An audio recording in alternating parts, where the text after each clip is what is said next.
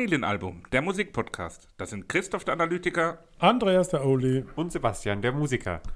und wir begrüßen euch zu unserer Folge Nummer 19, in denen es wie immer um drei In Alben der geht. es um drei Alben geht, nicht in denen es um drei Alben geht. Gottes Wille. Es geht um Katie Melua mit Album Number 8 aus dem Jahr 2020. Es geht um Um, Labras um deren Banda. Album. Es geht um Labras Banda mit dem Album Around the World Live aus dem Jahre 2017. Und zu guter Letzt geht es um Radiohead, die 1997 das Album OK Computer gemacht haben. Okay. Ja, heute seid ihr beiden wieder mit dabei. Da freuen wir uns natürlich sehr. Ausnahmsweise sind wir beide mal dabei. Wie geht's euch? So weit, Herzliches so Vergelt's gut. Gott, Wir sind gut gut ins neue Jahr gestartet, genau. Mahlzeit. Ähm, Mit schönes Raclette, lecker Raclette. schönes also neues Jahr, auch an alle Hörer. Ähm, Gesundes. Ihr redet gerade, als wärt ihr in zwei verschiedenen Räumen. Wir nehmen hier gerade nochmal zum letzten Mal, bevor die Regeln in Kraft treten, in einem Raum mit Abstand auf. Ähm, aber ihr redet hier trotzdem ziemlich durcheinander. Wir reden eigentlich immer aneinander vorbei. ja, unser Leben lang schon. Also mein Leben lang schon. Oh, ja, das Weil ist, vorher konnte er noch nicht an mir wenn ich das sage, dann ist das eine viel längere Zeitspanne. Das stimmt. Naja, So, haben wir das Jedenfalls geklärt? sind wir wieder hier heute zu unserer 19. Folge. Ähm, wir sind dabei, mein Musikpodcast.de ist dabei, von denen werden wir natürlich wie immer präsentiert. Und wer heute auch mit dabei ist, als ja, Special Guest, der Wein der Folge, Nummer 19. Diesmal geht es um einen Wein vom Weingut Markus Schneider aus Ellerstadt. Der Wein heißt Mele Kalikimaka. Sagt euch beiden das was? Wisst ihr, woher der Name stammt? Aus dem Hawaiianischen. das ist ein Lied von irgendjemandem, von dem du eben kurz noch abgespielt hast, aber ich weiß nicht, von wem es war. Von Bing Oh, Crosby la Kalele. aus dem Jahr 1945. Da hat Bing Crosby den hawaiianischen Weihnachtsgruß äh, Mele Kalikimaka in ein ja, hawaiianisches Weihnachtslied auch so ein bisschen umgedichtet. Und tatsächlich war genau dieses Lied auch die Inspiration für Markus Schneider, ähm, von dem wir diesen wunderbaren Rotwein haben. Das Etikett ist auch sehr auffällig. Also ich hatte den Wein auch schon, bevor wir mit Markus in Kontakt waren und mit ihm auch telefoniert hatten, äh, schon mal im Supermarkt gesehen und bin da auch dran hängen geblieben. Nahezu Vorbeilaufen. aufreizend. Ja, da ist ein, äh, ein Weihnachts-Pin-Up-Girl drauf zu sehen, im hawaiianischen Stil. Aber da Und- geht es ja nur um den Gedanke des Pin-Up-Girls und Weihnachten, also nicht um irgendwas anderes. Also, Ja, aber dass du das sofort gesehen hast, das Ja, selbstverständlich. Das ist ja einfach eine, eine auffallende Ein Kombination. Ja, ist ein Eyecatcher. Ähm, hat auch so den Stil der 40er Jahre. Äh, da auch dann wieder der Bezug zum Bing Crosby-Song, der auch den Titel eben besingt des Weins. Ähm, und ja, inhaltlich handelt es sich bei dem Wein um ein Cuvée mal wieder. Es ist eine Mischung aus der französischen Rebsorte Merlot und der deutschen Neuzüchtung des Cabernet d'Orsa. Die wurde 1971 in Weinsberg aus Lemberger und Dornfelder gezüchtet. Und es gab, vielleicht so ein bisschen als historischen Fakt mal zu dem Wein, äh, wurde ursprünglich von diesem Wein angenommen, dass es sich bei, darum äh, um Cabernet Sauvignon und Dornfelder handelt. Das konnte aber durch eine DNA-Analyse ähm, inzwischen widerlegt werden. Ja, geschmacklich, den Wein habt ihr jetzt auch beide probiert. Sebastian, du bist heute auch hier im Verkostungsteam Ja, des ich Weins mich der nämlich, Folge. äh, mein guter, mein guter, guter. Vorsatz fürs neue Jahr ist natürlich anfangen mit dem Wein trinken. Ähm, ja, gezwungenermaßen habe ich mir gedacht, ähm, durch den Podcast, wenn ihr hier immer die leckeren Weine schlürft, dann mache ich halt auch mal mit und äh, muss sagen, so als erster Rotwein kann man den, glaube ich, empfehlen. Schmeckt mir sehr gut. Papa, wie hat dir sehr, sehr lecker. Ich habe auch keine schlechte Vibrations, dass Weihnachten schon rum ist. Ja, Es passt trotzdem sehr gut. Auf der Straße stehen ja noch Weihnachtsbäume, die noch nicht abgeholt sind, also von daher passt das. Schnee gibt es auch noch sehr rund, sehr lecker, eine ne, ne kleine Pfeffernote, schmeckt mal raus, wenn man so ein Kenner ist und gut lesen kann. Nein, also Spaß beiseite. Äh, sehr lecker und zu empfehlen. Ja, Nicht nur an Weihnachten. genau. Also ist er ist für den Weihnachtsabend, glaube ich, wirklich perfekt, weil er auch ein, ein sehr schöner, ähm, ja, gut trinkbarer Wein ist. Also er ist jetzt nicht so, manchmal hat man so gerade beim Rotwein, wo man dann trinkt und hat direkt beim ersten Schluck das Gefühl, man hat so, keine Ahnung, eine, zwei Trauben im Mund. Ähm, aber bei dem, der ist wirklich sehr schön angenehm, hat ein super fruchtiges Aroma auch, schmeckt erfrischend, finde ich irgendwie. Und ja, auf jeden Fall ein toller Wein der Folge, den wir hier von Markus Schneider haben. Und ich glaube, es wird auch nicht der letzte Wein von Markus Schneider sein. So viel können wir, glaube ich, schon mal verraten. Und liebe Zuhörerinnen und Zuhörer, wenn der letzte Tropfen die Gurgel hinuntergerunnen ist, dann kann man sehr gut eine LED-Lichterkette in die leere Flasche rein. Tolle Weihnachtsdekoration. Ja, herrlich. Der Basteltipp von Schöne Uli. Idee. Toll. Hier hat auch noch Deko-Tipps bei uns. Der Oldie und Bastler. Die Markus Schneider Weine findet ihr natürlich auch online auf seiner Website. Und Gibt es auch männliche Pin-Ups? Ja, klar, Pin-Upper. Dann wäre das vielleicht für den Herrn Schneider noch so eine Idee, so ein Next Pärchen. Level. Äh, Mal gucken, ne? Ja. Gleichberechtigungstechnisch. Vielleicht ein Rotwein und ein Weißwein, die Hand in Hand gehen. Oh, jetzt, oh, jetzt. Schöne Ideen. So, soll, Auf sollten jeden wir Fall. wieder zur Musik übergehen? Ja. Auf jeden Fall vielen. Dank an Markus. Lecker. Genau. Ähm, wir stoßen noch mal an. Ja, genau. Einmal, zweimal, dreimal, viermal. Ach so. Wohl So. Genau, zum Wohl. Und dann würde ich sagen, starten wir doch mal in das eigentliche Thema unseres tollen Podcasts, nämlich die Musik. Ähm, neben dem Wein natürlich, das muss man schon sagen. Sie haben, äh, hätten wir am Anfang nicht gedacht, dass der Wein irgendwann mal die ersten fünf Minuten des Podcasts füllt, aber ist doch schön. Kommen wir zu Album Nummer 1, beziehungsweise zu Album Nummer 8. Guter, richtig gute Überleitung. Super. Ähm, Hast du lang dran geschrieben? Und zwar, Ja, als ob er das selbst geschrieben hat, der hatte doch Autoren. Ghostwriter. meine ganzen Ghostwriter haben den ganzen Tag dran gearbeitet. Und haben es mir eben erst Darum hast du den Knopf im Ohr. Richtig. Das ist live. Genau. Ich dachte immer, du bist spontan. Nee, es geht natürlich um Katie Melua, die ähm, ihr achtes Album dieses Jahr, beziehungsweise jetzt letztes Jahr auf den Markt gebracht hat. Ähm, Katie Melua, geboren in ähm, Georgien, in Kutaisi, ist aber georgischer, russischer und kanadischer Abstammung, also ein Mix aus ganz vielen Nationen ist da drin. Äh, ist eine Tochter Ist da drin. Da hast du gerade ein Ja. bisschen geredet wie über einen Huhn. Der Mann sagt doch so, ist da. Ja, ja, es, ist, es ist doch klar, was gemeint war. Jedenfalls, Da hat der Ghostwriter versagt. ja, Witz. echt. Den schmeiße ich danach direkt raus. Aber um das vielleicht mal gleich zu thematisieren, Mhm. mir war das gar nicht bewusst, dass sie ähm, keine Muttersprachlerin im Englischen ist. Mhm. Und durch das Wissen, du hast es ja auch schon letztes Mal bei der Ankündigung erwähnt, ist mir auch so ein leichter Akzent aufgefallen, der so wie so ein bisschen was Ja, so- Charmantes hat, finde ich. Sowas. Ein bisschen hört man es äh, raus. So. Ähm, Ich konnte auch raushören, dass der Vater Herzchirurg war. Genau, das wollte ich nämlich gerade erwähnen. Äh, sie kommt nämlich auch aus einer medizinischen Familie. Der Vater ist Herzchirurg, die Mutter war Krankenschwester. Ähm, Weil es so eine Ruhe ausstrahlt. Und dann sind sie nach äh, Nordirland gezogen, nach Belfast. Dann waren da aber auch diese, diese Nordirland-Konflikte wohl. Und das heißt, sie ist nicht sehr ruhig aufgewachsen, sage ich mal. Erst da in Georgien, wo Das macht sie jetzt wett.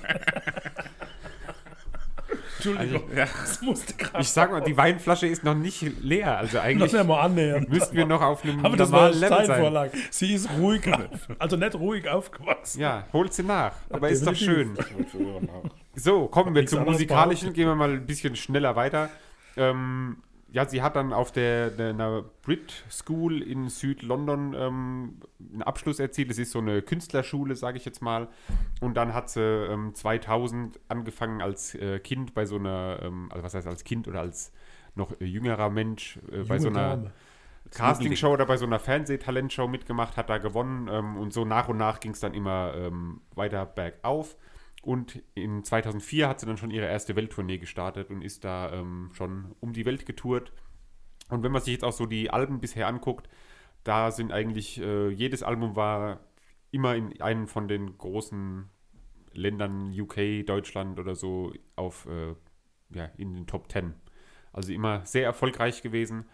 Ähm, hat auch mit vielen Leuten zusammengearbeitet, besonders äh, für Papa, der ist großer Fan. Also ich weiß nicht, ob er großer Fan ist, aber Peter Maffay findest du auch nicht so, so schlecht, oder? Du hast doch mal Peter Maffay gehört, bestimmt. Ich liebe Peter Maffay. So. Ja, definitiv. Hat sie auch zusammen gesungen, dieses Tabaluga-Lied, nämlich ähm, auf Deutsch auch. Äh, ich habe sie zwei, dreimal schon live gesehen. Ähm, sie ist sehr erfolgreich, das merkt man auch an den Preisen, sage ich jetzt mal. Aber es sind auch immer sehr schöne Konzerte. Also das ist ähm, jetzt natürlich nicht die große Show, jetzt vergleichbar mit Rammstein oder sowas. Natürlich nicht. Oder auch mit irgendwelchen anderen äh, Bands oder so, sondern es ist alles sehr dezent gehalten. Natürlich Sitzplatzkonzerte, aber trotzdem immer sehr schön anzuhören und ähm, ja, ist äh, auf jeden Fall empfehlenswert, sich das mal in Live anzugucken. So, genug Einleitung zu der Künstlerin, zu dem Album. Ähm, ich habe schon wieder rausgehört, wahrscheinlich war es euch wieder zu ruhig. Wie fandet ihr es denn? Habt ihr euch darauf eingelassen? Ey, natürlich haben wir uns darauf eingelassen. Also ähm, kann man auch und es gibt schöne Passagen, schöne Titel. Alles auf einem, an einem Stück zu hören war extrem unmöglich. also ich habe es tatsächlich auf drei Tranchen gehört und da geht es. Äh, die, die Art der Musik ist toll, ich finde es klasse. Finde auch das Orchestrale sehr gut. Auch die ruhige Stimme, es bringt einem echt runter. Für am Stück, Stück zu hören, das, boah, das fand ich sehr anstrengend. Ich, ja, ich glaube, da muss man auch irgendwie in einer gewissen Stimmung sein, um das generell zu hören, auch um, um es gut zu finden. Also ich persönlich, es gibt auch bestimmt Leute, die das zu jeder Tages- und Nachtzeit hören können. Aber für mich war das irgendwie so, dass ich mir ein bisschen schwer getan habe, genau den Moment zu finden, wo ich die Musik gebraucht oder auch gewollt habe und nicht so gedacht habe, okay, na gut, ähm, jetzt will mir hier diese Musik meine Stimmung äh, vorschreiben auf eine Art. Und ich mache es eigentlich immer gern eher umgekehrt, dass wenn ich in einer gewissen Stimmung bin, höre ich die passende Musik dazu. Aber, also vielleicht liegt es auch an mir, aber ich bin, glaube ich, fast nie in der Stimmung, das zu hören. Und vor allem dann eine ganze Stunde lang, ein ganzes Album lang. Hm, nichtsdestotrotz, wie der Papa schon gesagt hat, war es musikalisch wirklich schön. Ähm, hat mir schon gut gefallen auch.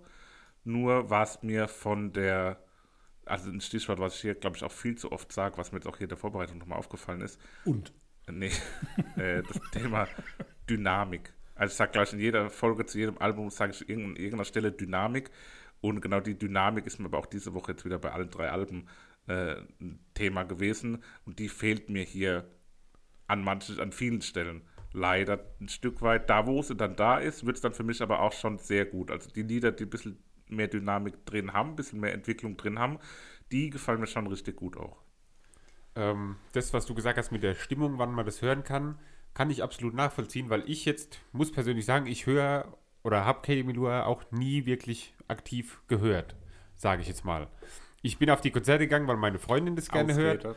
Aber ich äh, habe jetzt auch nicht, oder auch jetzt beim Hören vom Album, ich habe es zwar in einem Stück durchgehört, aber hatte jetzt nie das Bedürfnis, so, oh, jetzt äh, höre ich mir da mal nochmal einzelne Lieder draus an oder ich äh, habe jetzt richtig Lust darauf, das nochmal zu hören, weil es ist schön, wie ihr schon gesagt habt, aber es ist so dieses, ähm, ja, es ist ja auch nicht mal monoton, aber halt alles so ähnliche Stilrichtung, die man eben, ja. In, in einer Rezension im, im Web steht ein treffender, eine, eine treffende Bezeichnung, noch schwermütiger als sonst. Also schwermütig ist so ein Begriff, der passt da richtig gut, äh, beschreibt die Musik auch gut. Und äh, Melua hat sich ja getrennt von ihrem Ehemann, Ehemann, ja. ja. Motorradrennfahrer Motorrad James Toseland nach acht Jahren. Und das ist so der, der, der ausschlaggebende Punkt, was mich total überrascht hat, auch beim, beim Recherchieren, ähm, dass sie ja total verrückte Sache auch macht. Äh, zum Beispiel hat sie das äh, tiefste Konzept ever gegeben. Ah ja, das habe ich auch gelesen. Am Boden einer Ölbohrstation ja. 2006. Okay. Äh, ist im Guinness Buch der, Guinness, Guinness, Buch der, Rekorde. Äh, also das tiefste Unterwasserkonzert aller Zeiten. 369 Meter Krass. unter dem Meeresspiegel. Da wird sie wohl wahrscheinlich die Fische dann auch erfreut haben erfreut und schwermütig absinken in der Nordsee dann. Aber fandet ihr es so schwermütig? Ich, nee, fand ich, also finde ich jetzt Echt? auch nicht. Ich fand jetzt, also klar von der Musik, die Musik ist ähm, genau. halt so tragend und alles so ein bisschen schwermütig. langsam, aber nicht schwermütig, würde ich sagen. Jetzt zum Beispiel, um jetzt auch mal direkt auf ein Lied zu kommen, äh, bei Lied Nummer 3, Leaving the Mountain, habe ich meine ersten Assoziationen aufgeschrieben und das war märchenhafter Beginn, Feen, Blumen, blauer Himmel. Das sind so die Bilder, die mir dazu gekommen sind. ja. ja ich fand es auch ganz schwer, hier so einzelne Lieder irgendwie so zu, zu musikalisch irgendwie zu beschreiben und abzugrenzen und habe das dann auch eher so ein bisschen, wie du es jetzt gemacht hast, auch immer so ein bisschen in so Gefühlen und Bildern ausgedrückt. Und, da muss ich sagen, fand ich jetzt gar nicht so, dass es so bedrückende Bilder oder, oder Gefühle waren, die sich da wieder gespiegelt haben. Ich fand eher, dass es oft auch so ein bisschen was so, so Chansonhaftes hatte, sowas ich könnte mir da so eine französische dicke Dame vorstellen, die so ein bisschen auf, versucht, Englisch zu singen. Ja, aber dann eher, eher opermäßig. Also jetzt gerade bei dem Titel Leaving the Mountain, das ist, das ist eine Arie, die beginnt wie eine, wie eine Arie in der Oper. Mhm. Äh, auf der anderen Seite ist es aber so ein bisschen Heimatfilmmusik und ich liebe das einfach, wie sie edelweiß singt. Das ist so diese, diese Intonation, sondern ist mal. Aber auch da wieder Text übersetzt. Das wisst ihr ja, dass ich das gerne mache. Die Textzeile, ich konnte knackiges Edelweiß hören. Hä? knackiges Edelweiß? Ja, wenn die Blumen so aufgehen, dann Wahrscheinlich. Also aber knackig. die Knospen knacken. Also Chips sind knackig und Flips Mm, und Chips. ähm, Fritten. Das ist am Podcast das. Blöde, dass man da nichts so knabbern kann währenddessen. Das Man kann schon, aber. wünschen. Nummer eins, I Love Like That, klingt nach James Bond. Das habe ich auch äh, insgesamt als äh, Eindruck geschrieben, dass es immer mal wieder so Stellen gibt. Oder zum, ich habe es bei Airtime hingeschrieben gehabt. Dann habe ich mich beim zweiten Hören gefragt, warum habe ich das da hingeschrieben? auch. Und dann habe ich aber nochmal so die Richtung Ende vom Lied kommt dieser James Bond-artige Part, wo dann so die Geigen nochmal äh, so ein bisschen lauter werden.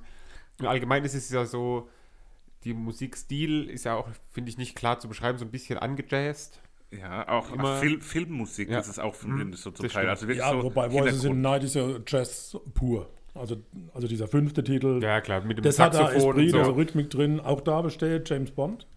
Äh, weil du jetzt gerade das Stichwort Jazz gesagt hast. Ja, also es ist immer so James Bond angehaucht, aber es ist nie so Mhm. ein komplettes James Bond-Ding. Dafür ist er dann zu weich in der Stimme, sage ich mal. Und Song Nummer zwei, English Männer, ist viel Country dabei. Also da habe ich Country Mhm. gehört. Ja, das kommt auch. Ja. Wäre dann eher ein Country-Stück. Ja, Stück, ja sehr Stück. schön. Hat das sind wir uns doch Stück. einig hier bei vielem. Ja, das, das stimmt. Ne? Und insgesamt finde ich, äh, muss man herausheben oder finde ich immer beeindruckend, wie klar ihre Stimme klingt. Ja, also, Ich finde, also sie vom die Singer ist singen es kann, ist so unbestritten. Ne? Klar. absurd klar, die, die Voll der Stimme. Hammer. Finde ich wirklich ähm, sehr schön und immer, ja, also gerade auch in Live immer ein schönes äh, Ding so. Bemerkenswert, der gezupfte Kontrabass bei Maybe I Dreamed It. Dreamed It? Dreamt ist schon korrekt. Glaub, Könnte aber eine Filmmusik von einem Katie Fjord Schnulzen-Film sein, die meistens sonntags im zweiten ZDF? Sie erinnern? Katie- Fjord? Okay. Fjord? Fjord? Nee, So was guckt ihr nicht, ich weiß, Ich kenne nur ja. Leslie Feist. Die habe ich heute wieder entdeckt. Leslie Mehr.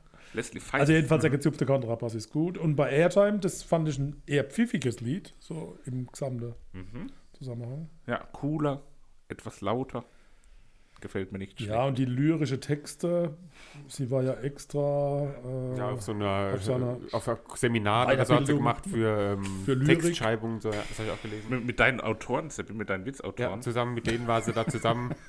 Und ähm, ja, ja, kann also man- meine, meine, meine Jungs haben gesagt, war ganz lustig. 2008 hatte Melua ein Vermögen von 18 Millionen Pfund, glaube ich auch noch so. Ja, und trotzdem sind die Karten sehr teuer, will ich nochmal erwähnen. ja drum. also, Also wirklich so jazzmäßige Preise, ne? Also ich glaube, so Jazzkünstler haben immer so hohe was Preise. kosten denn so? Was, was schätzt ihr denn, was so die Karten gekostet haben? 108,34 Euro. Für eine Karte? Ja, erste Reihe. Nee, das war zu viel. 60 plus hätte Aber ich ich schon hab- gesagt. Jetzt Ja, gerade. erste Reihe. Jetzt hätten wir dieses Erste Jahr. Reihe. Nee, erste Reihe sitzen wir natürlich nicht, aber so im, im mittleren Bereich hatten wir jetzt Ja, Karten, für letztes oder für 75. dieses Jahr, glaube ich. Und da haben wir jetzt, äh, hätte irgendwas um die 185 Euro oder so gekostet für zwei Karten. Boah. Aber du, schon. du als Ken Kenner, Als hat Kellner? man, als Ke nicht als Kellner, als Kenner, als Mike Bett noch ihr Producer und Stückeschreiber war. ja, klar, hat man natürlich was den? Bruch gemerkt. Äh, gemerkt? logischerweise, klar.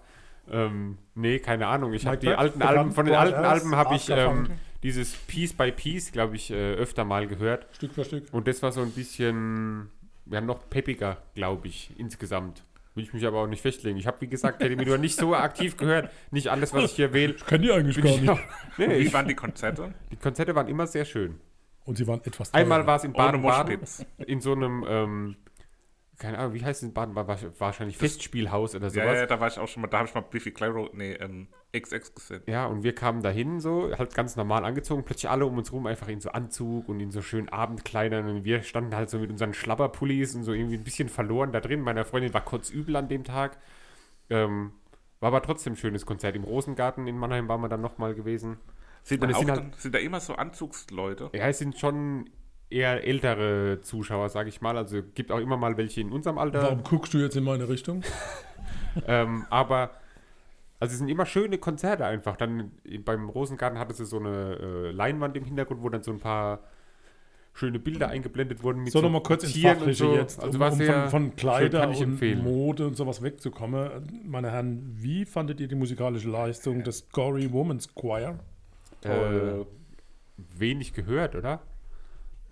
Wie Waren die überall gehört? dabei, oder was? Also sie waren Nein, dabei. nur bei der Nummer 7 bei Heating Home. Ja, aber da doch auch nur ganz wenig im Hintergrund. Aber ich fand Ja, ich schön. sie, ich fand sie eigentlich gut. Also gut auch. Die waren auch live dabei im Rosengarten zum Beispiel. Ähm, und Gory Woman's der Choir. Gory Woman's Choir war da dabei und war, war gut. Also Die bei, bei was. Heating Home, was ja auch beschrieben ist, wo, wo da dieser Chor sehr im Vordergrund stehen soll, ist mir auffallen, dass das Schlagzeug total im Vordergrund war. Sehr unüblich auf, auf der ganzen Platte. Platte? Wie sagt man Platte? Ich bin mir immer noch unsicher. Scheibe. Scheibe. Auf der Scheibe. Aber Ja, da war Schlagzeug sehr im gut. Das ist Vordergrund. ein sehr gutes Stichwort, Schlagzeug. Danke. Ich sehe bei dem ähm, Schlagzeugspieler, Du hast voll den adrigen Arm. ich weiß, ich könnte assi gut mit Drogen spritzen, glaube ich. Aber anderes Thema. Ähm, Gute Vorsätze fürs neue Jahr. ja, Ich zum trinke jetzt mal Wein und mein Arm eignet sich zum Drogenspritze. Nee. Ähm, 2021. ja, das ist Schlagzeug. Ich glaube oder ich vermute, dass das Schlagzeug hauptsächlich mit so einem Besen gespielt wurde. Wisst ihr, was ich, Christoph na weiß was ich meine? Ja. So ein Jazzbesen Ja, heißt der wahrscheinlich hat- sogar. Es gibt einen Fachausdruck dafür. Ja, der Jazzbesen. Ja. Wirklich? Nee, gibt es bestimmt einer. Nein, aber das ist so dieses. Drahtstück. Das heißt Besen. Du hast auch im Orchester gespielt in, der, in unserer Schule. Da hat auch immer mal so einer mit Christopher so hat einem Jazzbesen Triangel gespielt. Der. Klaus Stein hat als der Klaus Stein Keine von der Name IG bitte. Metall hat Datenschutz, Ach so, DSGVO. Muss ich vorher fragen. Der Piep von der Piep hat Okay. als Schlagzeug gespielt. Klaus Gut, S. ich würde sagen, bevor wir hier jetzt noch viel weiter abschweifen, ähm, kommen wir zu unseren Favoriten, zu euren Favoriten, zu allen Favoriten. Welche Stücke wollt ihr und wenn ihr nicht wollt, wählt trotzdem eins aus, auf die Playlist packen? so, mögst du oder soll ich? Mach du mal, ich habe Voices in the Night.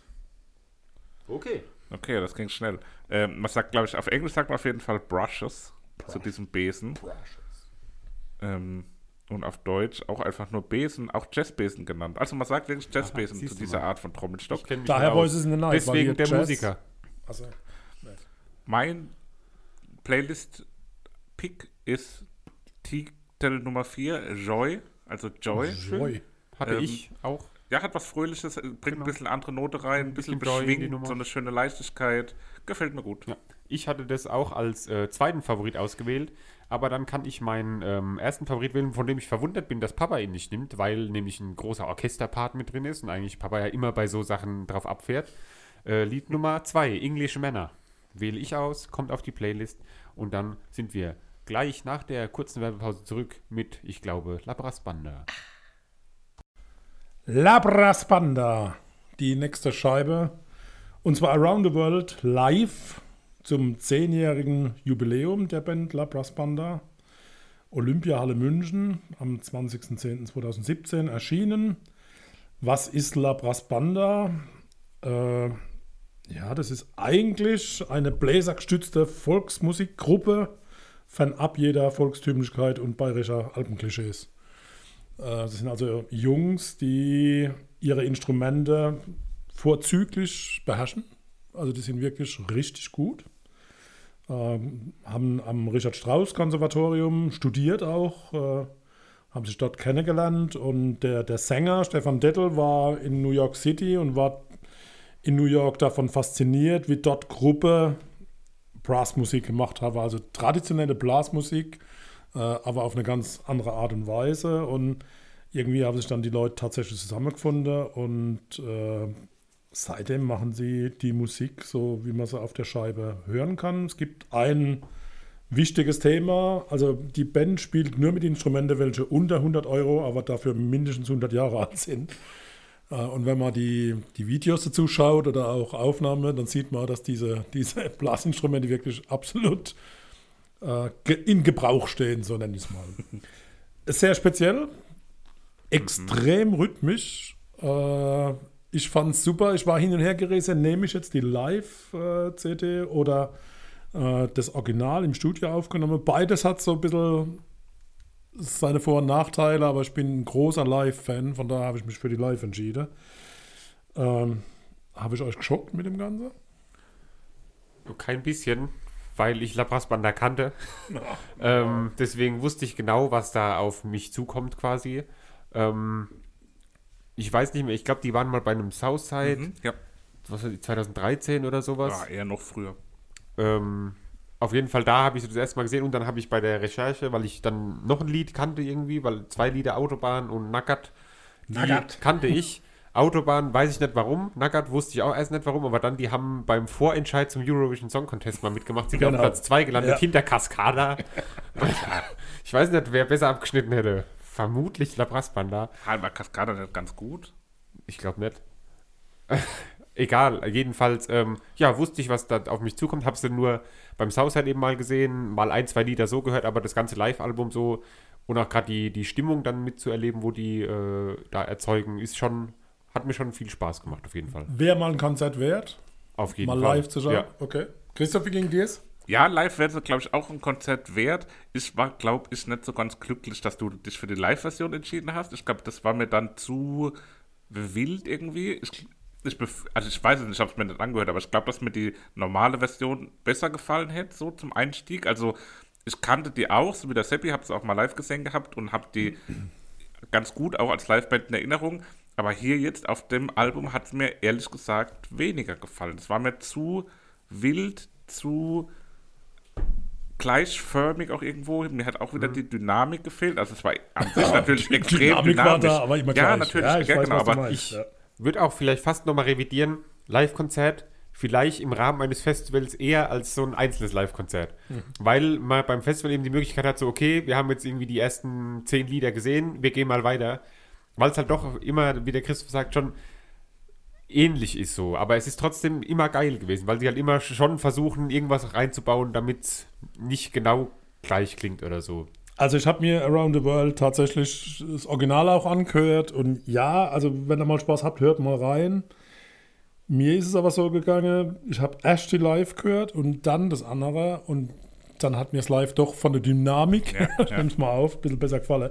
Die Around the World Tour, das ist glaube ich erwähnenswert, ging durch folgende Städte, Trutlaching, also das ist tatsächlich bayerisch, Ho Chi Minh City, Hongkong, Tokio, Sydney, Wellington, Auckland, Honolulu, San Francisco, Houston, Mexico City, Rio de Janeiro, Fortaleza, Lissabon, Marrakesch und München. Also Krass, okay. unfassbar, wie die Jungs rumgekommen sind. Und Äh, was ich da auch gelesen hatte, ähm, die wurden auch teilweise vom Auswärtigen Amt, nee, nicht von irgendeiner Institution in Länder geschickt. Gesundheitsministerium.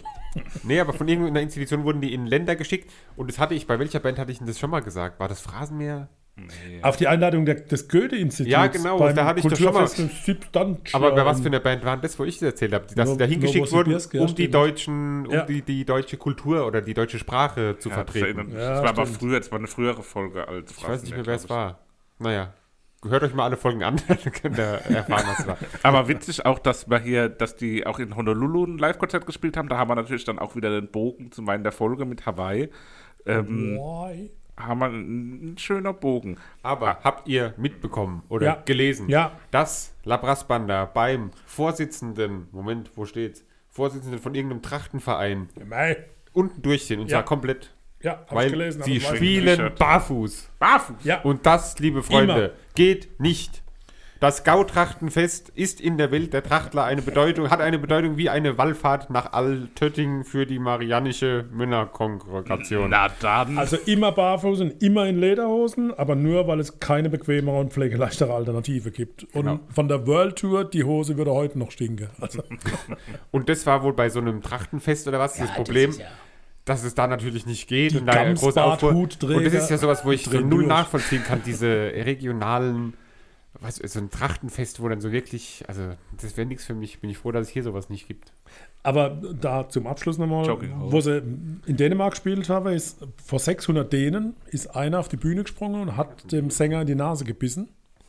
Also jetzt nicht abgebissen, sondern reingebissen und dann hat der Sänger mit dem Security halt Kontakt aufgenommen und das ist eine besondere Ehre. Wenn jem- jemand, äh, ein Däne, was super toll findet, dann zwickt er einem in die Nase. Doch! Er zwickt, aber er beißt doch. nicht in die Ja, Nase. ja, beiße. Also, das ist doch aber eine Aus also das ist nein, das ist eine Auszeichnung und sobald ich einen Däne kennenlerne, werde ich das hinterfragen. Die Dänen. So. Ja, ähm, gibt es was, was er besonders irgendwo erwähnenswert findet? Alles. Ja, da ist es mir auch wieder ganz schwer gefallen, so einzelne Lieder irgendwie rauszupicken und zu sagen, okay, hier ist das und da ist das passiert. Ich fand insgesamt so ein bisschen übergeordnet, fand es schön, dass immer viel Publikumsinteraktion da war. Also man hat immer gemerkt, äh, er redet Ja. viel mit dem Publikum, das Publikum reagiert auch. Das ist Wenn es ihn wichtig. versteht. Deswegen Ja. war gut, dass das aufgezeichnet wurde in Bayern, weil sonst das hat ist man da teilweise ja. keine Chance, Ja, die. Geschwindigkeit. Also manchmal habe ich gedacht, ja, aber das Ich hab bei- Da ist es dann auch egal, ob es in. Hamburg oder Honolulu stattfindet. Das Publikum Man versteht eh keiner. genau viel. Ja. Ich habe mir auch mal zu einem Lied mal den Text aufgerufen nebendran. Und das war, ich weiß jetzt nicht mehr welches, es war, wo er aber so extrem schnell äh, rappt. Was? VW Jetta? Weiß ich nicht. Sagt mal rappt. Naja, schon, er Ja. singt da schon teilweise sehr Ja, schnell ist- oder rappt ist es eher. Okay. Und da war halt wirklich so absurd. kein Rap, ich habe das langsam nicht lesen können und der sagt es da so schnell, da merkt man, dass die wirklich auch in dem Dialekt sprechen und so, dass es denen so ganz leicht von den Lippen geht. Also sehr beeindruckend irgendwie, wie sie das da so, ja, Wobei ich finde, ab, ab der Nummer 9, also ab Indian Explosion, war es doch schon etwas ruhiger und auch so ein bisschen nachdenklicher. Äh, also ab da fand ich dann auch, war ein Bruch zu spüren. Okay, dann hab nur ich gespürt, ich merke es gerade. Ja. Aber immerhin.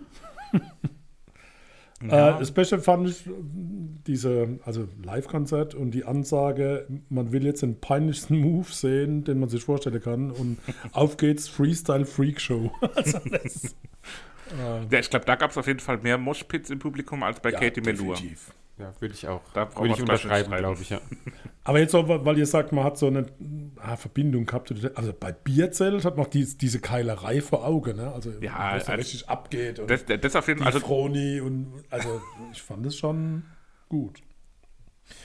Na gut, dann will ich euch aber nicht weiter groß quälen. Ich merke schon, das war mal Nee, was, was so ein bisschen daneben war. Aber Nee, nee, muss nee, ja nee, mal nee, sein. nee, Ne? nicht daneben. Aber ich finde es ist schwer, da jetzt wirklich so über einzelne, also als Gesamtalbum oder als Gesamtauftritt, muss man ja sagen, ist es halt einfach sehr gut. Es ist, glaube ich, eine sehr gute Show, aber halt musikalisch alles sehr doch begrenzt, mehr oder weniger. Es ist halt immer so die gleiche. Manchmal merkt man auch gerade in der, in der Tuba, um jetzt mal hier genauer auf die einzelnen Instrumente einzugehen, in der Tuba, in der Basssektion, äh, doch öfter auch mal so der gleiche Rhythmus, der dann da immer abgespielt wird. Klar hast du in anderer Musik auch, aber ich finde, wenn das dann immer nur die, die Bläser sind, merkt man das dann nochmal ein bisschen mehr, dass da Ja, steht ja im Vordergrund. manchmal also, was wiederholt, so, aber trotzdem ist es halt was Besonderes so und war schon gut, aber halt schwer, da einzelne. Also es war jetzt ich, nicht Phishing vor über den Kopf streiche, sondern alles gut. beim, beim ersten Mal hinhören war ich dann, nachdem ich dann geguckt habe, wer ist denn das alles so? Ich war überrascht, dass es so wenig Musiker sind. Also man hört Ja, da es klingt eine echt viel so größere ja. Gruppe wie die fünf Hansel oder sechs, die sind. Äh, Also ich finde, das ist schon bemerkenswert, wie man mit wenigen Blasinstrumenten so, äh, so einen Klangraum schaffen kann. Ja, und Klangraum. Ich fand auch live beeindruckend, ich habe mir auch mal auf YouTube dann das Video auch angeguckt von dem Auftritt in der Olympiahalle, dass das sehr reduziert auch war. Vom, das waren halt die, die sechs, sieben Jungs da mit ihren Instrumenten und ohne da große Lichtshow, Bühnenbild, irgendwas, sondern einfach sehr roh die Paar und dann das Publikum. Und die haben es trotzdem extrem in ihren Bann gezogen und haben da, glaube ich, eine, eine Wahnsinnsstimmung auch gemacht in der, in der großen Halle. Also Olympiahalle ist jetzt nicht gerade irgendwie nur eine 500, 600 Mann Halle. Ne, gehen 700 rein. Bei, bei Australien hat man australische Klänge in Blasmusik gehört. Ich will jetzt nicht sagen, dass man da jetzt Didgeridoo oder irgendwas gehört hat, aber es klingt australisch und es gibt äh, ja einmal diese Worldwide, wo es also sehr wirklich weltweit Musik ist und es gibt eine Europa-CD von denen, wo es wirklich eher im europäischen Umfeld ist und man hört es in der Musik drin. Also insoweit doch nochmal wert, auch in die anderen Dinge mal rein zu, zu seppen und das mal anzuhören. Gut, wollen wir zur Playlist schreiten? Von mir aus Ja, können wir das gerne gerne. tun. Meine Herren, wer möchte? Ich fange an ähm, und ich nehme ein Lied, was ich kannte, und zwar Nackert. Das ich schön. Nackert. Von mir kommt das Lied drauf, was ich vielleicht am ungewöhnlichsten fand auf dem Album, am meisten rausgestochen ist, am meisten ausgebrochen ist. Das ist das Lied Cadillac. Prima, und ich habe Indian Explosion Bauwagen, weil die Manner Mhm. aus dem Wald, die haben mir es angetan und ist auch vom, vom Aufbau ein toller Titel und zeigt die Breite von La Praspanda. Glaube eine ganz gute Empfehlung. Damit können wir uns an der Stelle in die nächste Pause, in die kurze Pause verabschieden. Bis gleich. Tschüssli. Letzte Runde, letztes Album, Radiohead mit OK Computer aus dem Jahr 1997. Ja, direkt die Frage an euch. Wie hat es euch gefallen? Okay, Computer. War gut. War halt Rockmusik, britische Rockmusik. Wie gerotzt. ähm, keine volkstümliche Bläser-Sections, sondern und keine orchestrale Australierinnen aus Georgien, sondern britische Rockmusik, ja, Ja. ich wo die habe Karte auch nicht so teuer ist. Ah, ne, halt. äh, hingeschrieben, Es ist sehr kurzweilig gewesen, auf jeden Fall. Ähm, ohne Längen im Album, also keine Stelle, wo man sagt, so, oh, okay, da würde ich jetzt das nächste Mal vielleicht drüber skippen, sondern ein sehr, sehr gutes Album, ähm, sehr gut hörbar, mit einem Lied, wo ich sogar kannte. Weil von Radiohead war mir vorher bekannt, Creep, aber sonst habe ich noch nie wirklich äh, Radiohead äh, mich tiefer reingehört. Ähm, aber war eine schöne Erfahrung, hat mir gut gefallen. Ja, ich muss sagen, selten fand ich auch, dass irgendein Album, was so einen Abstand hatte zu den anderen Alben der jeweiligen Folge. Also ich muss sagen, das war wirklich. Das ist wohl wahr. Richtig. Äh, ja, was aber nicht schwer war. Eigenständig, ja, nee, klar. ähm, ja, Radiohead haben 97 ihr Album OK Computer auf den Markt gebracht, auch so ein bisschen als ähm, Paradigmenwechsel in der Bandgeschichte. Also vorher waren es auch für sehr klaren und klassischen Britpop bekannt, haben sich da in eine Reihe gestellt mit ja, dieser Britpop-Ära, die sich da in den 90ern so aufgeschwungen hat in, in England. Oasis, da natürlich mit der bekannteste Vertreter, die wir hier auch schon im Podcast besprochen haben.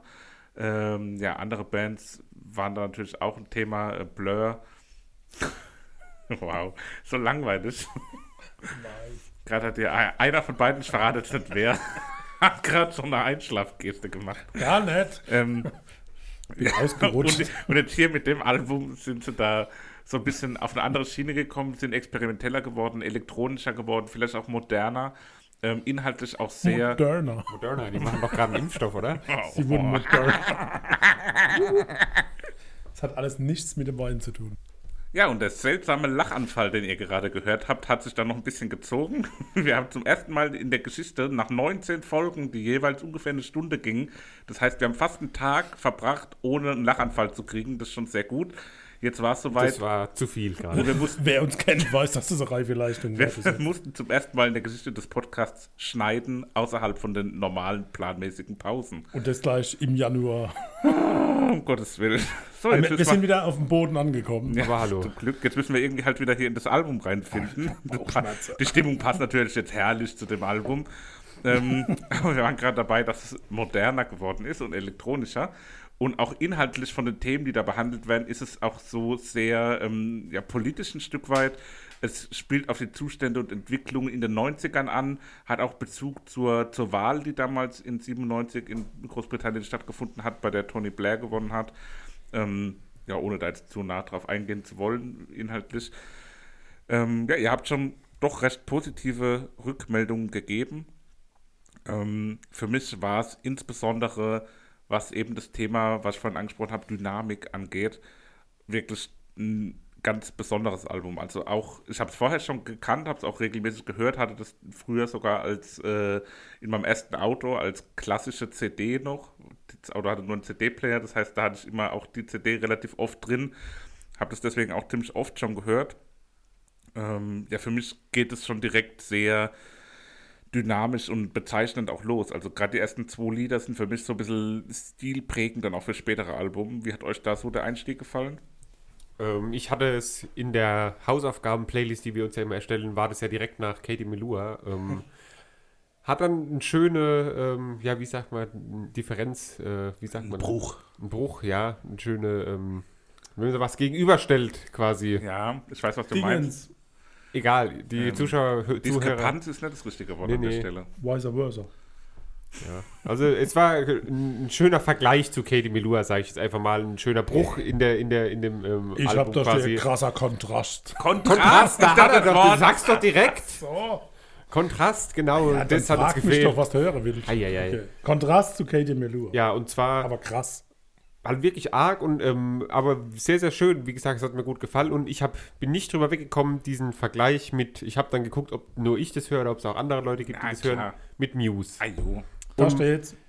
Es kommt in jedem, oft. ganz oft mm. habe ich immer wieder das Gefühl, okay, ist es jetzt äh, der Sänger von Muse, der da gerade singt, oder ähm, es ist gerade vom Gesang her extrem ähnlich ja. zu, zu Muse. Von der Musik gar nicht mal so arg. Nee, auch ab und zu mal, aber halt so der Gesang ist so mm. ganz extrem.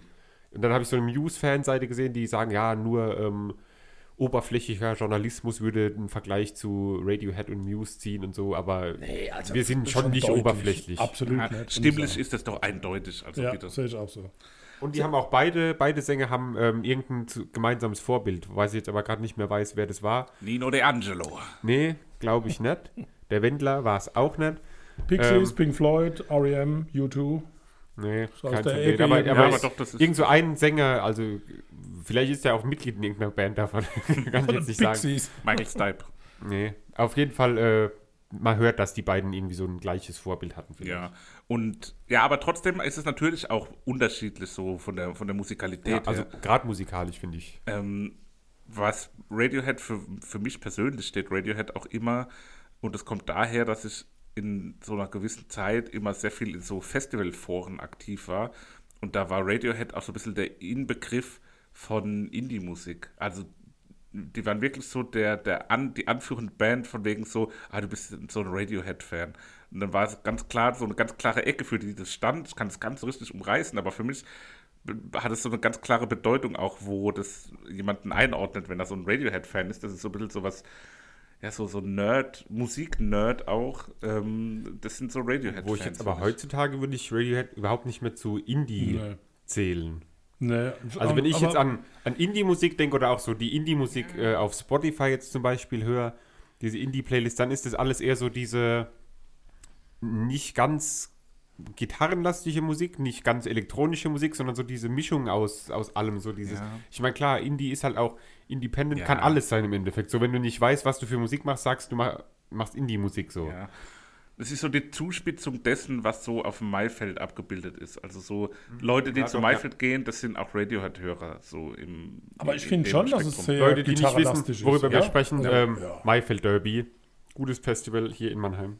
Mono Kann man auf jeden. Fall besuchen. Und ich finde auch, das ist mir auch beim Hören aufgefallen, wenn wir jetzt gerade schon beim Maifeld Derby sind, über das reden wir eigentlich jede Folge. Also wer nicht jetzt zum ersten Mal reinhört, weiß, hat glaube ich schon mal von uns vom Maifeld gehört.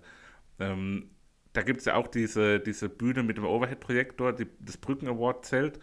Ähm, und da muss man sagen, die sind ja, also Radiohead ist so ein bisschen die Zuspitzung von all dem, was da auf der Bühne passiert, finde ich.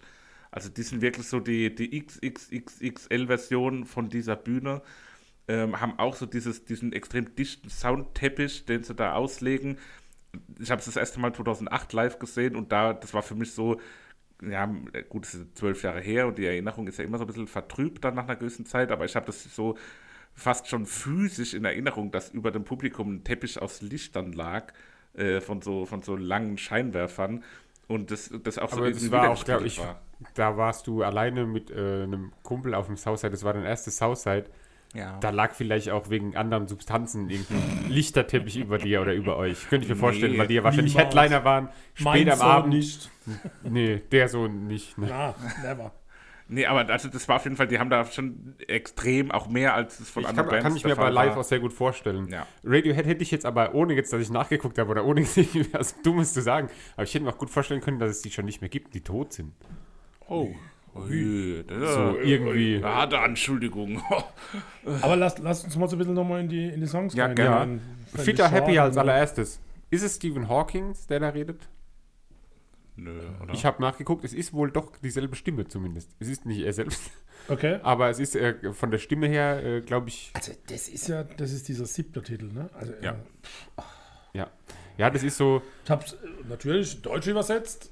Ich habe auch den Sinn verstanden, aber der Platz zu verschwenden, fand ich also ich habe es mir nicht äh, durchgelesen, was es genau, oder was genau gesagt wird, habe aber jetzt nicht alles Fitter, verstanden. glücklicher, produktiver, bequem, regelmäßig Bewegung, Fitnessstudio, besser mit dem Zeitgenossen ihrer Mitarbeiter auskommen, beruhigen sie sich gut, essen, ein geduldiger, besserer Fahrer, ein sicheres Auto, bla bla. Ja, bla. also so im, im Keine Motten töten. in der in die Richtung geht's wie von Hon, die wir ja auch Hon? schon besprochen hatten. Hon. Die hatten auch so ein Hon. Lied, wo sie am Ende nur noch so Aufzählungen gemacht haben. Da ging es ja so drum, ja, ruf mal deine Mutter wieder an, geh mal zu deinen Nachbarn, sag mal allen Leuten Hallo. So eine Aufforderung, so ein bisschen sein Leben ein bisschen zu verändern, ein bisschen freundlicher zu sein. Oder zum Beispiel gefrorene Winterscheiße, die Fähigkeit über Schwäche zu lachen, Ruhe, fitter, gesünder, produktiver, ein Schwein in einem Käfig auf Antibiotika. genau so. Ich habe hier so Hintergrundinformationen ein bisschen. Also ich habe ein Interview von little ähm, bit. Tom York, dem Sänger von Radiohead, dazu rausgefunden, wo er sagt, ähm, Grüß dich, Tom. es ist eine, also der Song ist eine Checkliste der Slogans für die 90er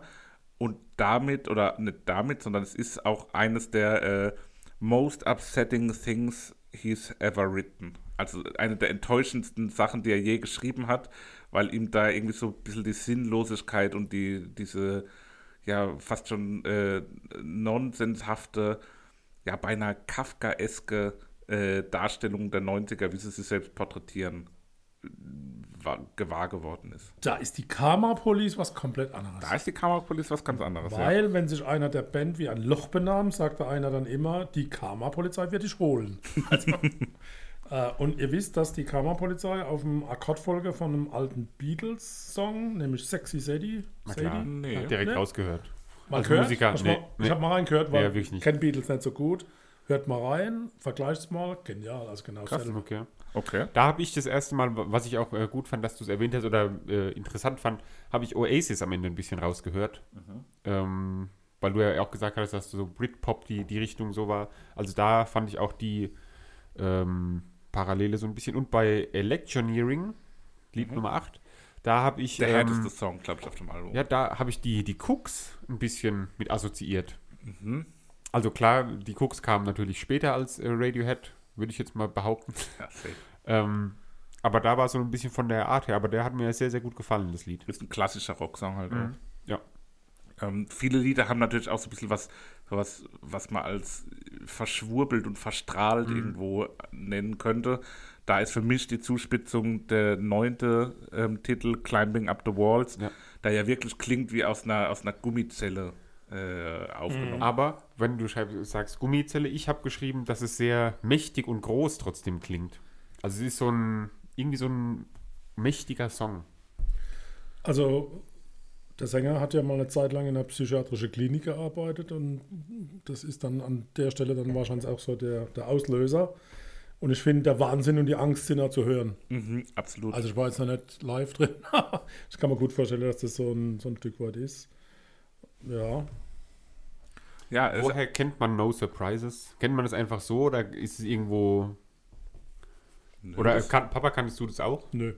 Ich, mir mir wäre das jetzt auch nicht, also ich habe das Album damals gehört, klar, daher kannte es, aber mir wäre das jetzt nicht als ein, einer der bekanntesten nicht, Songs Das war mir Albums. ultra bekannt und ich habe das auf jeden Fall schon gehört. Entweder gibt es irgendwie ein Cover von jemandem oder sowas, wo ich kenne, aber ich habe jetzt auch nicht ja, intensiv danach geguckt, aber das kam mir mega bekannt vor. Zumindest der Anfang. Oder vielleicht von irgendeinem Film oder einer, einer, Werbung oder so, der Anfang, dieses Text, Zupfen am Der Text übersetzt, da ist eine Textzeile, die ich mal aufgeschrieben habe. Ein Herz, das voll ist wie eine Mülldeponie. Ein Job, der dich langsam umbringt. Prellungen, die nicht heilen. Ja. Ziemlich negativ, Harter ne? Tobak, also, ja. ja. Genau. Das Lied an sich, vom Klange her, hat eher was Ruhigeres auf dem Album. Ja, ja, Fast schon Weihnachtsliedhaft und mhm. wie so eine Spieluhr immer wieder so ein wiederkehrender Sound. Der nächste Song 11, also Lucky, klingt für mich nach Pink Floyd. Mhm. Habe ich ja. hinten, aber an der Stelle mhm. war für mich Pink Floyd. Und, und ab 3 Minuten 10 bei dem Lied klingt die Gitarre so ganz besonders. Ich habe es als roh bezeichnet, ich weiß nicht, weil ich glaube, da liegt kein Effekt oder so drauf und es klingt so sehr irgendwie, als wäre die Gitarre direkt abgenommen oder also so ein ganz, ganz, ganz direkter, besonderer Gitarrenklang ist da irgendwie ab 3 Minuten 10. Wie fandet ihr Paranoid Android, also diese sehr lange, sechsminütige Nummer? Nummer 2? Ähm, ich habe es als drei Teile. ein bisschen dissonanter Klang, leicht schief und gruselig, gegen Ende dann rockig, grungig bezeichnet. Ja, für mich war das das Lied, was das von mir auch heute schon wieder überstrapazierte Stichwort Dynamik äh, in, in einer Nussschale darstellt. Also das ist wirklich alles. In Nutshell. Ja, wirklich in der Nutshell. Das ist wirklich alles, was man sich von einem Lied erhoffen kann. Da ist alles dabei. Man kann, könnte vielleicht argumentieren, dass es zu viel ist. Für mich ist es genau die richtige Menge, aber das ist, ähm, das ist laut, das ist leise, das ist intensiv, es ist schnell, es ist langsam, es hat eine hohe Kopfstimme, es ist rockig und also für mich bringt das Lied so alles auf den Punkt, was, was abgebildet werden kann und es ist dabei trotzdem nicht überladen oder kitschig, sondern ja, es ist ein ganz, ganz tolles Lied. Inspiriert, also der Text von York ist durch eine Erfahrung in der Bar in Los Angeles. Äh, da, da waren viele anscheinend Fremde mit, mit Kokain zugedröhnt. Und eine so. Frau, die gewalttätig wurde, nachdem jemand einen Drink auf sie verschüttet hatte. Und die muss so furiemäßig unterwegs gewesen sein, dass er dann diese Textzeile Kicking Quietschen Gucci Little Piggy äh, für diese Dame als Widmung dann hinterlassen hat. Das ist schon kurios, wie sowas manchmal dann zustande kommt, auch wie er dann das in so einem Song verarbeitet. Ja, auch eine Textzeile ins Deutsche übersetzt. Ich versuche mich auszuruhen von all den ungeborenen Hühnerstimmen im Kopf. Also, auch da, äh, ja, spannend. Gut, dann würde ich sagen, kommen wir zur zeremoniellen Abfolge, die am Ende jeder Albumbesprechung steht, Ja, ich nämlich der Playlist-Auswahl. umbinden. Was? Den Binder umbinden, damit ich an, ordentlich angezogen bin. Oh, Ich fange einfach an, ähm, würde ich sagen. Und ich wähle das Lied, wo ich schon gesagt habe, dass es mir sehr gut gefallen hat. Nummer 8, Electioneering, weil es so ein bisschen Cooks-weibig ist. Es ist das ähm, eingängigste Lied, finde ich, von dem Album. Und deswegen das Lied Nummer 8. nachvollziehbar. Papa? Ja, dann würde ich mir The Tourist wünschen. Oh, überraschend, gut. Okay, Ja, spannend. Überraschend gut. Ja. äh, von mir kommt noch dazu Climbing Up the Walls, eben schon angesprochen. Ähm, ist ein sehr bedrückendes, äh, irgendwie emotionales Lied und gefällt mir sehr gut. Deswegen kommt es für mich auf die Playlist. So, dann haben wir mal wieder drei Alben besprochen. Ähm, ja, man kann natürlich sagen, schon mal so ein bisschen ankündigend, dass äh, ja nach dieser Folge die nächste Folge vielleicht früher kommt, als das regulär der Fall wäre. Das ist richtig. Ähm, behaltet also unseren Feed die nächsten Tage im Auge, da könnte was Spezielles kommen. Nichtsdestotrotz wollen wir natürlich für die nächste reguläre Folge am 28. Januar wird die erscheinen, äh, hier unsere neuen Hausaufgaben aufgeben. Was habt ihr vorbereitet? Ich fange an mit einer Band aus Island. Die letzte isländische Band, die wir hatten, war ja sehr speziell mit ähm, Sigur Rós. äh, ich kann versprechen, es wird diesmal etwas, ähm, ja, moder nicht moderner, aber etwas äh, härter, würde ich mal Härter? sagen. Von dir. Hertha Ja, BSC oder Auch was? von mir kann mal was Hartes kommen. Jökul, nee, Jökul Juliusson, David Antonsson, Daniel Äger Christiansson und Rubin Pollock. Zusammen bilden sie die Gruppe Kaleo ähm, und haben das Album A-B, A-B, A-B, wie auch immer, ähm, rausgebracht 2016 und das ist meine Überraschung für die nächste Folge. Sehr gut. HB ist doch diese Stärke von AB, Bleistift. nicht HB. Ach so. HB Kerkeling Sorry, sorry, sorry. Ich entschuldige mich in aller Form. Gut, die haben wir bei Rock am Ring gesehen 2018. Freue ich mich drauf. Noch nie gehört, freue mich drauf, was Neues zu hören. Ein Lied davon hast du bestimmt schon gehört in der Vodafone-Werbung. Oh. Telekom, O2, ja, Plus. gibt ja auch andere Mobilfunk. Lidl-Funk Und ja. sonstige Lidl-Talk meine ich. Dienste. Gut, ich habe den Klassiker. Hab gedacht, ich gehe einfach ins Jahr Mach's gut. 1981 und tschüss. 1981. 81? Ich gehe nach Tolles Jahr. 1981 wegen 2021. Ja, muss, muss man nicht verstehen, aber Den kann muss man überhaupt nicht verstehen. Der Eins. Ja, na. 40-jähriges Und Jubiläum. da habe ich auch mal geguckt, 1981, was war denn so, was kenne ich, was fiel mir damals gut, da müsst ihr jetzt durch. Phil Collins, Die, nein, Genesis? die, das Pur. Album Nummer 4 von, Von der. Gruppe Foreigner. Mit Foreigner. Four. das ist gar nicht so weit weg musikalisch Kennt von ihr Phil Collins, oder? Jukebox Hero? Kennt ihr bestimmt. Ja, das ist bestimmt. das Einzige, was ihr kennt. Garantiert. Hört euch an, Foreigner 4, der Klassiker. Was hat Oder Foreigner? Four. Haben da irgendein Lied, was man kennt? Wanna The Final know Countdown. Von wem ist The Final Countdown? Das von Europe, du Nili. Aha. Also, Klassiker, Foreigner 4. Gut. Von mir kommt als drittes Album dazu, da haben wir wieder einen interessanten, eklektischen Mix. Äh, von mir kommt die Neuerscheinung, mittlerweile auch schon ein paar Wochen alt, aber noch nicht zu alt, würde ich sagen. Äh, der Name des Werks, weil ich, also, na, ich leite ein bisschen länger ein, komm, wir haben ja noch ein paar Minuten, bis die Stunde voll ist. Ähm, ich habe diesmal, Leider ja. ich habe diesmal in ganz verschiedene Richtungen geguckt. Flehende Blicke zum Ähm, Sebastian. Weil also in den letzten Wochen sind irgendwie gefühlt nur so sporadisch immer so ein paar Alben rausgekommen. Deswegen ist mir die Wahl ein bisschen schwierig gefallen. Also ich hatte auf dem Zettel hatte ich zum Beispiel KIZ mit dem neuen Album. Da dachte ich aber, das kann ich dem Papa nicht antun. Da ist ein bisschen, das ist ein bisschen arg explizit, das Album. Also mir hat es teilweise ganz gut Das gefallen, ich nicht. aber es ist wirklich schon extrem explizit. Ähm, deswegen konnte ich das nicht nehmen. Ich hatte Haiti mit Influencer, um auch mal einen weiblichen Rap hier dabei zu haben. Äh, habe ich dann aber davon abgesehen, weil mir zuletzt, jetzt gerade die letzten Tage, habe ich immer mehr gedacht, okay, es ist so ein bisschen winterlich, so Schneefall ist auch doch immer mehr nochmal so ein kleines Thema. Jetzt hier nicht, aber zum Beispiel, wenn man ein paar Kilometer weiter nach Weinheim fährt, äh, da liegt zum Beispiel viel Schnee. Ja, ob das in Ordnung ist, so weit zu fahren. Ja, aber also Schnee ist ein Thema jetzt zu der Zeit auch wieder, auch bei unseren Hörern sicherlich, die aus verschneiteren Regionen kommen. Es ist alles so ein bisschen, ja, auf eine Art melancholisch, so ein bisschen betrügt und da habe ich geguckt, was könnte man da passendes finden. Äh, ein Album, was ich auch noch bis zuletzt auf dem Zettel hatte, war ähm, Martin Kohlstedt mit Flur. Das ist ein, ein reines Klavieralbum. Das habe ich auch gesehen. Reines Fürs letzte Album hatte ich das überlegt. Ja, da war ich kurz davor. Also das war Ah. mein, mein zwei, meine zweite Wahl. Das ist ein reines Klavieralbum. Äh, mag ich auch manchmal ganz gern, so Klavierdinger. Da kommt vermutlich in den nächsten paar Folgen dann auch was von mir. Da habe ich äh, noch jemand anderen auf dem Zettel. Nichtsdestotrotz ist es am Schluss auch was bisschen melancholisches geworden. Ähm, als Produzenten und mitwirkende Künstler auf dem Album beteiligt waren The National und Bon Iver. Es geht um das neue Album, das zweite von einer Albumfolge, die in den letzten Monaten veröffentlicht wurde. Es geht um Evermore von Taylor Swift, die als Popkünstlerin bekannt Okay. ist, aber jetzt hier auch mit The National zusammenarbeitet und da klangmäßig auch schon Das hätte ich jetzt, als du gesagt hast, wer da, oder von The National, hätte ich nicht gedacht, dass die dann unbedingt mit Taylor Swift Ja. was machen. Da bin ich mal gespannt. Ja, ist, hat, also das erste Album habe ich ein bisschen gehört, das habe ich ganz gut gefunden. Das ist jetzt quasi das zweite, was innerhalb von wenigen Monaten rauskommt. Und bin auch mal gespannt, wie es klingt, die Neuerscheinung, die wir beim nächsten Mal besprechen werden. Ich bin dabei. Ja, da freuen wir uns drauf. Bis dahin, gehabt euch wohl. Liebe Grüße. Ähm, besucht sauber. meinmusikpodcast.de für alle weiteren Podcasts. Und Ja. genießt, wenn ihr die Chance habt, leckere Weine von Schneider. Ja, Genau. Markus und Schneider. zusätzlich bewertet ihr uns am besten auf iTunes, Instagram, könnt uns folgen, Facebook und so weiter. Könnt uns auch einen Brief schreiben. Genau.